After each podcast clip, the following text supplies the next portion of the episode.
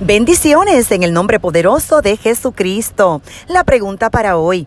Hay un movimiento de ateísmo muy fuerte entre los jóvenes que se cruza con las cosas que están de moda.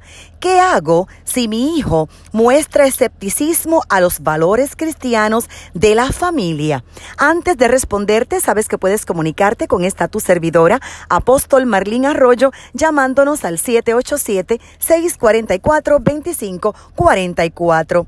Quiero darte unos breves consejos. Número uno, lo que tú le sembraste desde niño todavía está en su alma y los frutos de esa semilla, tarde o temprano, los verás.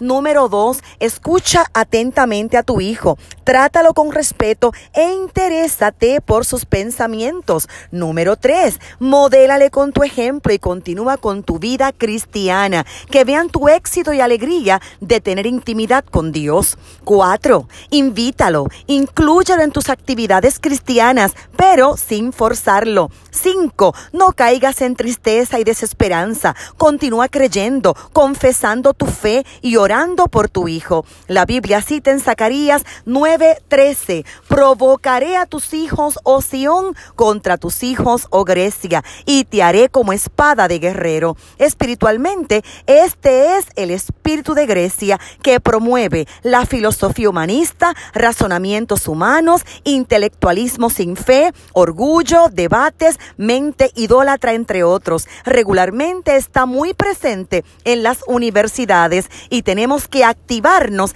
en segunda de Corintios 10:5, que cita derribando argumentos y toda altivez que se levantan contra el conocimiento de Dios y llevando cautivo todo pensamiento a la obediencia a Cristo. Amén.